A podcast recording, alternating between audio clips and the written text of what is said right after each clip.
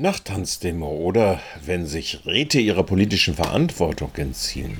Das städtische Verbot der Nachttanzdemo per Allgemeinverfügung aus angeblichen Sicherheitsgründen, zu der nach diversen Berichten dann doch über 3000 kam, war den Räten in der ersten Sitzung nach dem Ereignis im 10. Haupt- und Finanzausschusssitzung kein Funken politischen Gespürs oder gar Verantwortung wert.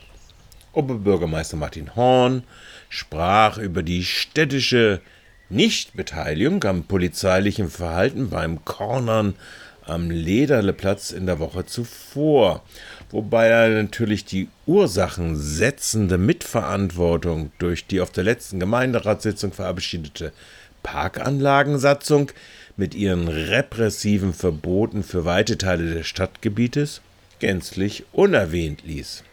Und die Vorkommnisse am Lederleplatz sind an der Stelle auf keinen Fall in dieser Form zu akzeptieren, weil wirklich über Stunden hinweg Anwohnerinnen und Anwohner ja, massiv beeinträchtigt äh, wurden ähm, und Sachbestätigung und Vermittlung stattgefunden hat.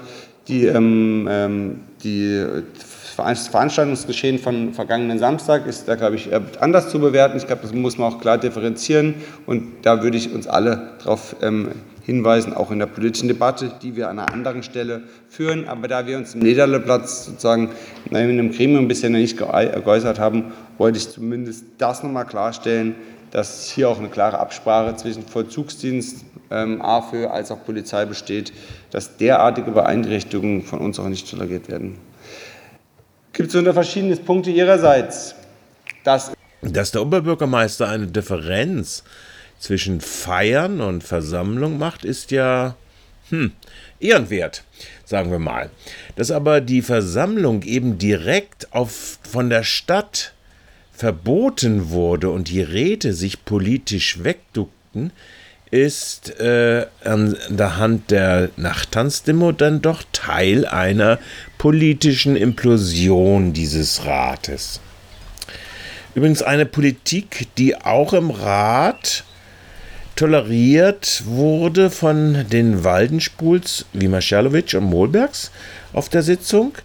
Bei dem Ex-Fraktionsvorsitzenden von Juppie, Herrn Sumbert, äh, der sich jetzt der selbstdeklarierten neuen starken Mitte angeschlossen hat und der sich sichtlich an der Seite äh, von Maria Fieten wohlfühlte, kann jetzt wenigstens künftig die Freiheitsrechte mit aushöhlen. Also, politische Implosion und Abstinenz verlängert kommunal das, was sowohl international, zum Beispiel beim Massentöten von geflüchteten Menschen im Mittelmeer, knapp 600 allein am letzten Wochenende, oder national im dumpfesten Umverteilen für die Stärke der vermeintlich nationalen Super-Rich und ganz generell die Standortsubventionen äh, aus Steuergeldern an die gigantischen Profitmassen, sei, heißen sie nun Tesla, Intel, Big Five, äh, in Strom und Energie,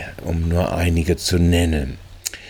So ausgelaugt werden Menschenrechte leichtes Beutegut für alle rechten Demagogen und ihre Diktaturversuche. Willkommen also im Zeitgeist der Zeitenwende von Olaf, Christian, Annalena und Robert.